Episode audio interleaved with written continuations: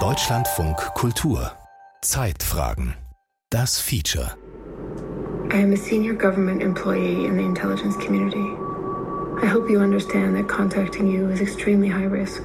Ich bin ein hochrangiger Mitarbeiter der Nachrichtendienste. Ich hoffe, Sie verstehen, dass die Kontaktaufnahme mit Ihnen ein extrem hohes Risiko darstellt und dass Sie bereit sind, den folgenden Vorsichtsmaßnahmen zuzustimmen, bevor ich mehr erzähle. Dies wird keine Verschwendung Ihrer Zeit sein. Vor zehn Jahren, 2013, schreibt ein Unbekannter eine E-Mail an die Filmemacherin Laura Poitras. Sie ist für ihre regierungskritischen Arbeiten zum Irakkrieg und den US-Nachrichtendiensten bekannt. Bitte bestätigen Sie mir, dass niemand jemals eine Kopie Ihres privaten Schlüssels besessen hat und dass Sie ein starkes Passwort verwenden. Gehen Sie davon aus, dass Ihr Gegner in der Lage ist, eine Billion Vermutungen pro Sekunde anzustellen. Der anonyme Verfasser der Mail erkundigt sich nach Laura Poitras Umgang mit der Verschlüsselung ihres E-Mail-Programms.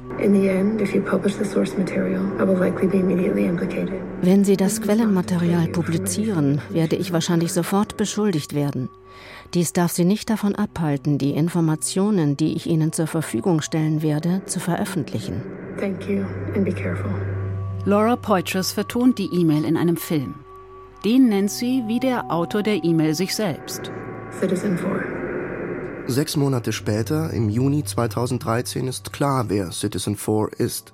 Nicht nur Poitras, sondern auch der Welt. Zehn Jahre Staatsfeind Nummer 1. Ein Feature von Anna Loll.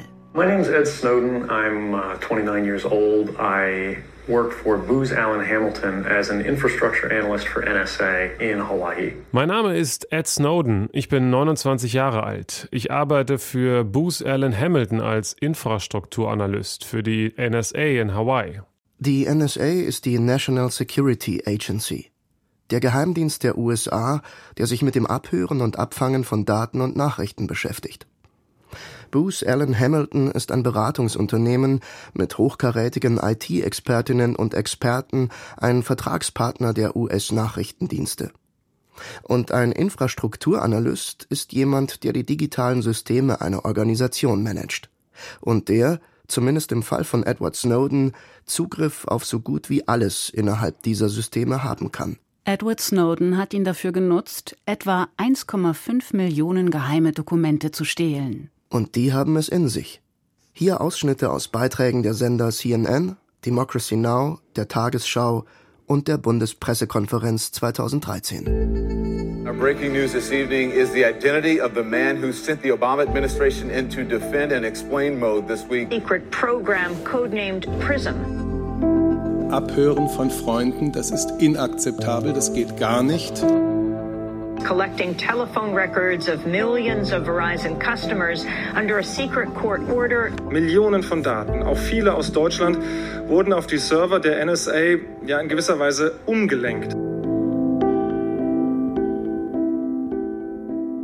Die Dokumente von Edward Snowden beschreiben nationale und globale Überwachungsprogramme der NSA und ihrer internationalen Geheimdienstpartner in Großbritannien, Kanada, Australien und Neuseeland. Gemeinsam mit den USA nennt sich dieser Verbund The Five Eyes, die fünf Augen. Bald wird klar, auch der BND kooperiert mit der NSA, liefert ihr Daten und profitiert von den Werkzeugen der Five Eyes. Damit werden Snowdens Veröffentlichungen nicht nur ein Problem für die US-Regierung und deren Nachrichtendienste, sondern auch für die Bundesregierung.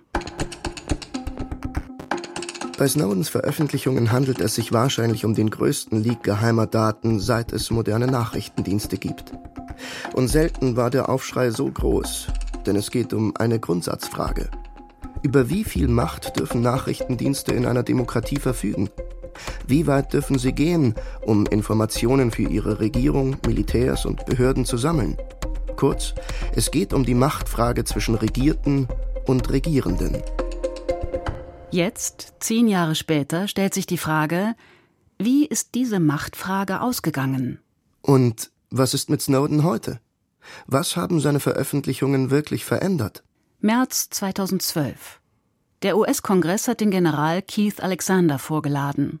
Does the NSA routinely intercept American citizens' emails? Fängt die NSA routinemäßig die E-Mails amerikanischer Bürger ab? No. Nein. 2012 ist Keith Alexander Direktor der NSA. Damals kennen die wenigsten Menschen die Behörde. Die CIA, also die Central Intelligence Agency, der Auslandsgeheimdienst, oder das FBI, die Bundespolizei der USA, sind auch über die Grenzen der Vereinigten Staaten hinaus bekannt. Aber die NSA, die ist lange nur etwas für Insider. Doch dann tauchen seit dem Jahr 2000 erste kritische Berichte über den Nachrichtendienst auf. Die NSA sammle auch Daten von US-Amerikanern, massenhaft, verfassungswidrig. Dieser Vorwurf hält sich und wird immer wieder von Medien aufgegriffen. 2012 behauptete das US-amerikanische Magazin Wired in seiner Titelgeschichte, die NSA baue sich zum größten Spionagezentrum des Landes aus. Im Kongress stellt der Abgeordnete George Hank aus Georgia dazu Fragen an den NSA-Direktor Keith Alexander. Does the NSA intercept Americans' cell phone conversations? Fängt die NSA die Mobilfunkgespräche von Amerikanern ab? No. Google searches? Suchen auf Google? No. Text messages? Textnachrichten? No. Amazon.com orders? Bestellungen auf Amazon.com? No. Bank records? Bankdaten? No.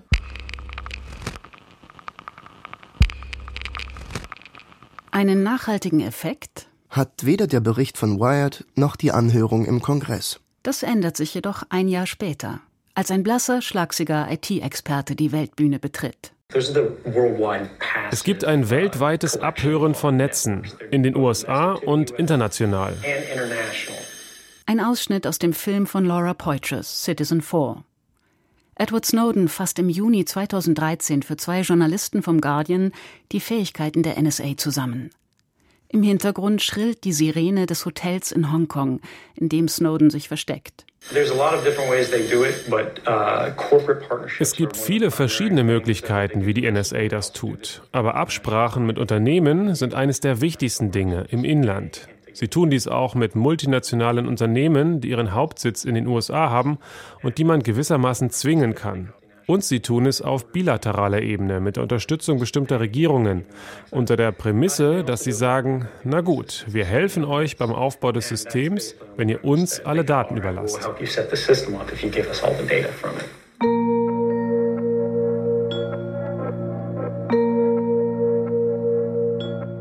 Was an Snowdens Enthüllungen 2013 besonders ist, weiß Andy Müller-Magun. Andy Müller-Magun ist Mitbegründer des Chaos Computer Clubs und Vorstand der Wow Holland Stiftung. Die Stiftung sammelt Spenden für Whistleblower, zum Beispiel für ihre Verteidigung, auch für Snowden. Telekommunikationsüberwachung war ja ein Thema, mit dem ich mich lange beschäftigt habe und wo ich angefangen habe, Broschüren zu sammeln von Unternehmen, die so Lösungen anbieten. Geheimdiensten zu folgen ist ein mühsamer Prozess, ein Zusammentragen von Einzelstücken eines Puzzles. Ein umfassendes Bild zu bekommen, schwierig. Schließlich ist viel geheim und so bleibt am Ende oft unklar, was stimmt und was nicht.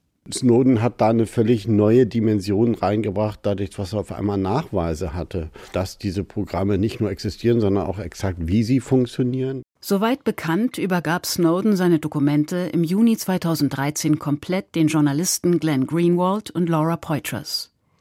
Snowden wollte, dass die Medien entscheiden, was veröffentlicht wird aus den Dokumenten, nicht er, der Whistleblower. Die Medien, allen voran der Guardian und die Washington Post, berichten vor allem über die Spähprogramme Prism, Tempora und die Software X-Keyscore. Mit ihnen arbeiten die Five Eyes auf eine Komplettüberwachung aller digitalen Kommunikation hin. Weltweit. Die Spähprogramme Prism und Tempora überwachen alles, was du im Netz tust. Durch GPS und Smartphones lässt sich jederzeit herausfinden, wo du bist. XKeyscore ist das weitreichendste und effektivste System, um gezielt an verschlüsselte Informationen aus dem Internet zu gelangen. E-Mails, Login-Daten, Suchergebnisse, Telefonnummern, Chatverläufe und, und, und. Die Zahlen sind erschreckend. Rund eine halbe Milliarde Verbindungsdaten von E-Mails, Telefonaten und Kurznachrichten speichert der US-Geheimdienst demnach pro Monat allein in Deutschland. Ausschnitte aus den YouTube-Infokanälen Maniac und Was geht ab und von Spiegel Online 2013. Betroffen von diesen Überwachungsprogrammen ist jede und jeder, die oder der telefoniert oder das Internet nutzt. Nachrichtendienstexperte Andi Müller-Magun. Die landläufige Vorstellung ist ja, dass jemand arbeitet in irgendeinem kritischen oder interessanten Bereich, keine Ahnung, für die iranische Regierung oder für den Spiegel und recherchiert irgendwelche politischen Zusammenhänge oder was auch immer. Also jemand ist jedenfalls Target sozusagen, weil er irgendwas macht, was das Interesse der Nachrichtendienste oder in diesem Fall der amerikanischen Nachrichtendienste erhält. Doch Snowdens Veröffentlichungen machen klar, man muss keinen besonderen Job haben, kein Aktivist sein, keine Richterin oder Oppositionelle, um von der NSA und ihren Freunden abgehört zu werden. Das Motto der Five Eyes ist stattdessen erst wird gesammelt, dann sortiert. Das ist ja systematisch im großen Maßstab professionell organisiert. Wie wenig eigentlich ja, null eigentlich Datenschutz oder irgendwelche gesetzlichen Grundlagen anderer Länder eine Rolle spielen, wenn es darum geht, dass die USA gerne alles, jeden und jede Kommunikation auf diesem Planeten im Zugriff gerne hätte.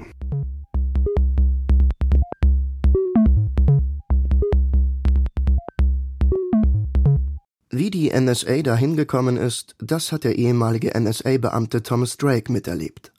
Er sagt, die Anschläge vom 9. September 2001 haben jegliche Bedenken gegen Überwachung beseitigt. 9-11 war ein Ereignis, das hätte nie passieren dürfen. Wir hatten diesen riesigen Geheimdienstapparat, der nie wieder überrascht werden sollte. Auch wenn es immer wieder Hinweise auf geplante Anschläge gab, keiner der US-Geheimdienste sah die Flugzeugentführungen durch Al-Qaida-Mitglieder kommen. Es waren dabei nicht nur die Wut und die Trauer, die die NSA dazu trieben, neue Überwachungsprogramme auf und durchzusetzen. Es war vor allem auch die Scham der Verantwortlichen in der Behörde, aber auch der US-Regierung darüber, versagt zu haben. Das Versagen war der Grund für wir brauchen mehr Daten. Wo bekommen wir die her? Nach den Anschlägen ermächtigte Präsident George W. Bush die NSA unter dem President's Surveillance Program, dem Überwachungsprogramm des Präsidenten, zu umfassenden Überwachungsmaßnahmen. Das Ziel, die NSA sollte terroristische Angriffe in Zukunft aufspüren können und damit dazu beitragen, sie zu verhindern. Dieser Erlass des Präsidenten war geheim. Rechtliche Bedenken und die Gewaltenteilung wurden so de facto ausgehebelt denn abgestimmt wurde über das Überwachungsprogramm des Präsidenten im Kongress nie. Eine Richterin oder ein Richter bekam die Programme auch nicht zu sehen. Sie wussten lange nicht einmal davon. No protection, no warrants, no court orders. Kein Schutz, keine Haftbefehle, keine Gerichtsbeschlüsse, alles im Namen der nationalen Sicherheit, weil wir die Nation im Stich gelassen haben. Dass der Erlass und die daraus folgenden Überwachungsprogramme heute zum Teil bekannt sind, hat unter anderem mit Thomas Drake zu tun. 2004 wurde er, wie später Snowden, zum Whistleblower. Nach erfolglosen Versuchen innerhalb der NSA das Problem zu lösen, sprach Thomas Drake schließlich mit einer Reporterin. Er hätte sonst nicht mehr in den Spiegel schauen können, sagt der ehemalige Geheimdienstler. Auch wenn er wusste, dass er dafür vermutlich ins Gefängnis gehen würde. Für viele Jahre. I saw it all get launched right after 9/11 in the deepest of state secrecy, even more secret than the torture regime. Ich war bei der Entstehung dieser Entwicklung dabei. Ich habe gesehen, wie das Ganze direkt nach 9-11 unter größter staatlicher Geheimhaltung gestartet wurde. Es war sogar noch geheimer als das Folterregime. Die Auswüchse dieser Praxis habe Snowden dann 2013 aufgedeckt. Die Metastasen des Systems mit Material, das nie für die Öffentlichkeit bestimmt war. Es handelt sich nicht nur um gewöhnliche Verschlusssachen, sondern um Geheimhaltungsgrade, die zu den sensibelsten Informationen in den Vereinigten Staaten gehören. Sie unterliegen also einer Reihe von besonderen Vorsichtsmaßnahmen, und Snowden hat eine ganze Menge davon genommen.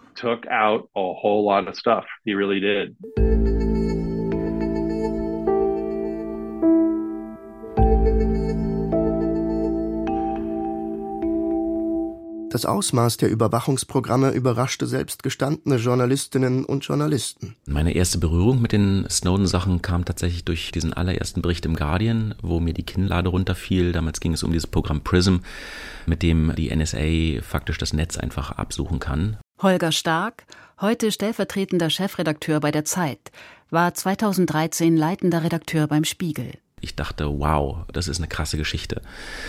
Und dann bin ich ziemlich sofort nach Rio de Janeiro geflogen und habe mich mit Glenn Greenwald getroffen, der der Autor dieser ersten Geschichte gewesen ist.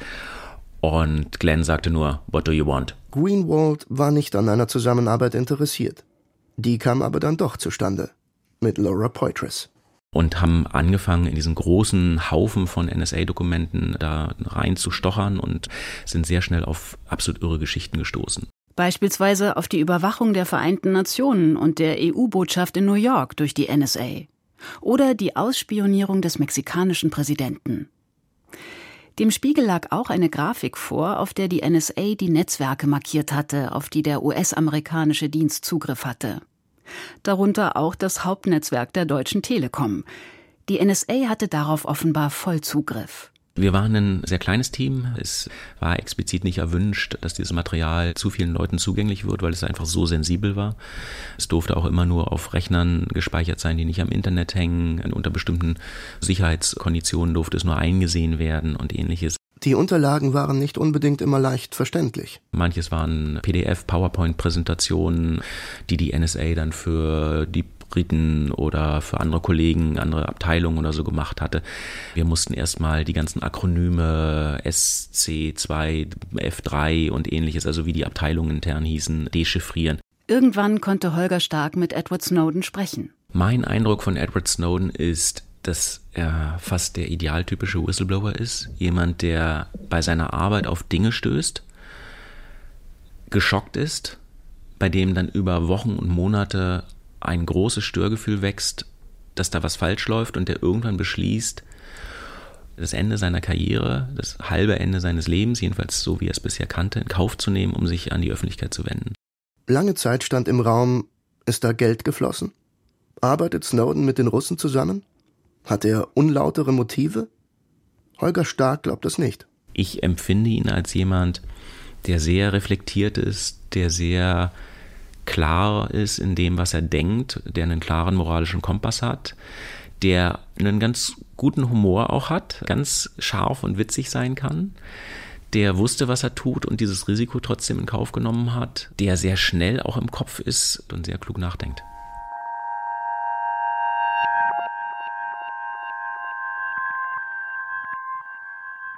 Wir hätten Edward Snowden gern selbst gefragt, wie er heute über seine Handlungen vor zehn Jahren denkt. Inzwischen lebt er mit seiner Frau und zwei kleinen Söhnen in Moskau. Ein Interview wollte er uns nicht geben. Dafür aber sein Anwalt Ben Weisner. Ben Weisner arbeitet bei der ACLU in New York, der American Civil Liberties Union. Er kennt neben Snowden auch einige andere Whistleblower persönlich. Charakterlich ähnelten sie sich in gewissen Dingen, sagt er. Probably Wahrscheinlich würden klinische Psychologen sagen, dass es eine Charakterschwäche ist. Whistleblower haben nicht die gleiche Fähigkeit wie die meisten von uns mit Widersprüchen zu leben. Da kommt ein Snowden daher und sagt, ich bin für meinen Teil verantwortlich. Ich bin Teil dieses Systems. Diese Person, auf die ich warte, bin ich. Und vielleicht, wenn die Leute sehen werden, was ich tue, werden sie meinem Beispiel folgen. Sein Mandant sei sich immer des Risikos seiner Handlungen bewusst gewesen, erzählt er uns. Edward's greatest fear was not for his own safety, but that he would take this risk. Edwards größte Angst galt nicht seiner eigenen Sicherheit, sondern dass er dieses Risiko eingehen würde und sich nichts ändern würde. Dass die Gesellschaften auf der ganzen Welt diese Enthüllungen abtun würden nach dem Motto jeder weiß doch, dass solche Dinge vor sich gehen. Das ist nicht so wichtig. Was wichtig ist, ist, dass wir sicher sind. Doch trotz seiner Befürchtungen war der Aufschrei groß. Aber hatten die Enthüllungen auch konkrete Folgen? Gibt es heute mehr Transparenz in der Arbeit der Nachrichtendienste und weniger Abhörprogramme? Ein paar Abhörmaßnahmen habe die US-Regierung innerhalb der USA eingeschränkt, meint Weisner. Für das Ausland habe es jedoch solche Einschränkungen nicht gegeben. Schließlich wolle eine Regierung vor allem die eigene Bevölkerung schützen, meint der Anwalt, nicht die von anderen Staaten, egal ob Freund oder Feind. You will not find many countries in the world that pass laws saying that we're going to protect the privacy of overseas foreigners from our spy agencies. Es gibt nicht viele Länder auf der Welt, die Gesetze erlassen, um die Privatsphäre von Ausländern vor den eigenen Spionagebehörden zu schützen. Deutschland gehört inzwischen vielleicht am ehesten dazu.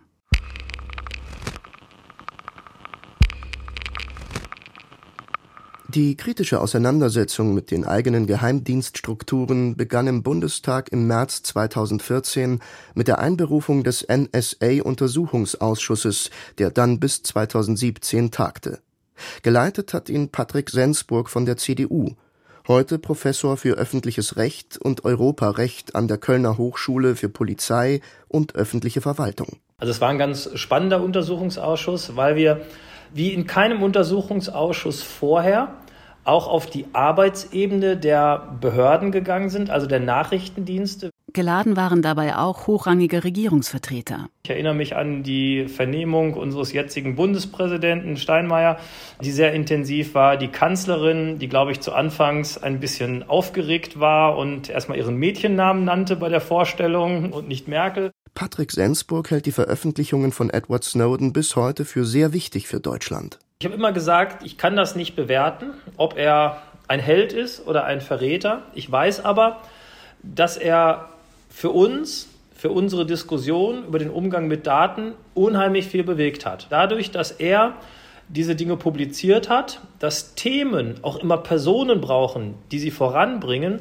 hat er zum einen eine Diskussion geschaffen, wie gehen wir mit unseren Daten um. Und zum anderen habe sich dadurch die Frage gestellt, was darf der Staat?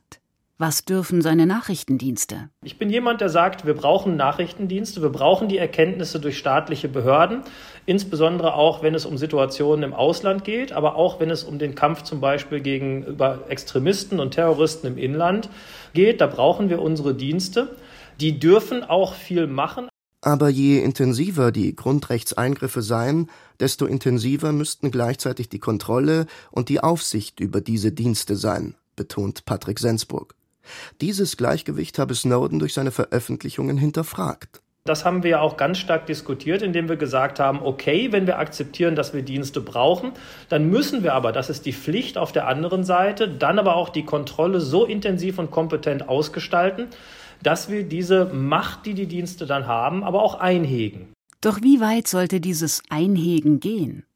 Im Zuge der Aufarbeitung des NSA-Skandals wurde klar, dass der BND intensiv mit der NSA kooperiert hatte. Sensburg spricht hier von blauäugig. Andere Expertinnen und Experten bewerten die Praxis des BND als ganz klar grundrechtswidrig. Durch Recherchen des Spiegels wurde bekannt, dass der BND die durch ihn abgefangene Kommunikation für die NSA nach sogenannten Selektoren durchsuchte, also zum Beispiel nach Handynummern oder IP-Adressen. Abgehört hat der BND für die NSA damit unter anderem EU- und NATO-Partnerstaaten und zum Teil auch deutsche Staatsbürgerinnen und Staatsbürger. Im Gegenzug bekam der BND Hinweise für die eigene Arbeit von der NSA und durfte die Software X-Keyscore nutzen. Der Verfassungsschutz durfte die Software mindestens ausprobieren. Ergaben die journalistischen Recherchen. Diese und die Erkenntnisse aus den Enthüllungen von Edward Snowden hatten in Deutschland weitreichende strukturelle Folgen. So wurde 2016 der BND reformiert. Das Ziel war dabei, dass möglichst keine Deutschen mehr von der Überwachung unseres Auslandsnachrichtendienstes erfasst werden sollten. Doch das reichte dem Bundesverfassungsgericht bei einer Überprüfung des BND-Gesetzes im Jahr 2020 nicht. Überall, wo der deutsche Staat handele, sei er auch an das Grundgesetz gebunden.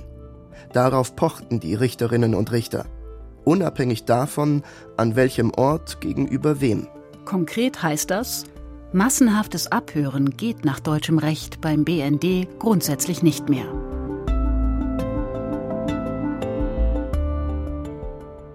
Und was wird aus Edward Snowden? Erkenntlich zeigen will sich für seinen Mut bisher so gut wie niemand. Bis auf weiteres wird er wohl auch in Russland bleiben. Kein anderes europäisches Land will ihm Asyl gewähren, auch nicht Deutschland. Dass Snowden in Russland bleibt, dafür wird er immer mal wieder kritisiert. Denn war er nicht für mehr Transparenz angetreten, für mehr Kontrolle von Regierungen und ihren nachgeordneten Behörden? Und lebt jetzt in einem autoritären Staat, dessen Regierung Andersdenkende verfolgt und die Presse zensiert? Snowdens Anwalt Ben Weisner erinnert in diesem Zusammenhang noch einmal daran, warum sein Mandant jetzt in Russland ist. Er versuchte von Hongkong nach Südamerika zu fliegen, und zwar über die einzige Route, die ihn nicht der Auslieferung aussetzen würde. Er hatte die Absicht, durch Russland zu reisen und nach Venezuela weiterzufliegen. Doch das US-Außenministerium annullierte seinen Pass und ließ ihn absichtlich in Russland stranden. Inzwischen ist Snowden nicht nur US-amerikanischer, sondern auch russischer Staatsbürger. Doch was, meint Ben Weisner, sei die Alternative? Ich bedauere, dass ich als ein Anwalt nur zwei Optionen vorschlagen kann, nämlich entweder relative Sicherheit und Freiheit in Moskau oder Einzelhaft in einem US-Gefängnis. Und ich hoffe, dass die Welt ihm eine dritte Option anbietet, anstatt ihn nur dafür zu kritisieren, dass er sich für die erste der beiden Optionen entschieden hat. Snowden habe nach wie vor Interesse an einem Asyl in einem demokratischen Land und auch konkrete Anfragen an diese gerichtet. An Norwegen, Spanien oder die Schweiz. Und auch an Deutschland. Doch die Bundesregierung hatte 2014 eine Einreise von Snowden ausgeschlossen offiziell um das Staatswohl nicht zu gefährden. In einem geleakten Regierungsgutachten steht allerdings der wohl wahre Grund. Das Verhältnis zu den USA wäre dadurch sehr wahrscheinlich schwer und dauerhaft belastet. Trotz dieser Ablehnung, trotz der fehlenden Unterstützung durch westliche Demokratien, Snowden bereue heute, zehn Jahre später, nichts, sagt sein Anwalt Ben Weisner. He has consistently said his only regret is that er hat immer wieder betont, dass wenn er etwas bedauert, dann nur, dass er früher hätte handeln sollen. Am Ende sei Snowden immer um eine offene Debatte gegangen. Und die habe es gegeben. Das Wichtigste für ihn war nicht das Ergebnis der Debatte, sondern die Debatte an sich darüber, dass die Öffentlichkeit in den Demokratien und auf der ganzen Welt von jeglicher Diskussion über den Einsatz von Massenüberwachungssystemen ausgeschlossen worden war. Das ist heute jedoch, nach allem, was wir wissen, nach wie vor der Fall. Das massenhafte Abhören durch Geheimdienste, auch von unbescholtenen Menschen, geht im digitalen Zeitalter insgesamt weiter. Das liege zum Teil in der menschlichen Natur, meint NSA-Whistleblower Thomas Drake, denn Macht korrumpiere. It's a very seductive thing es ist eine sehr verführerische Sache, im Geheimen und ohne ihre Zustimmung Insiderwissen über ihr Leben zu haben, und zwar alles. Und die Möglichkeit, es direkt und indirekt zu kontrollieren.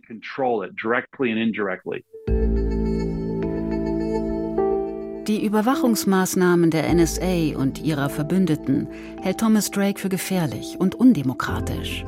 Im Kalten Krieg hatte er sich als US-Geheimdienstler viel mit der Stasi beschäftigt und zieht hier einen Vergleich. Die psychologische Zersetzung, die chemische Auflösung. Die Stasi benutzte dieses Wort, die Fasern dessen, was den Kern des Wesens einer Person ausmacht, zu zerlegen. Sie fragmentieren buchstäblich das Wesen einer Person. Was sagt ihnen das? Die Person ist nicht menschlich. Die Person ist nur etwas, das manipuliert werden kann. Die Person ist etwas, mit dem man spielen kann.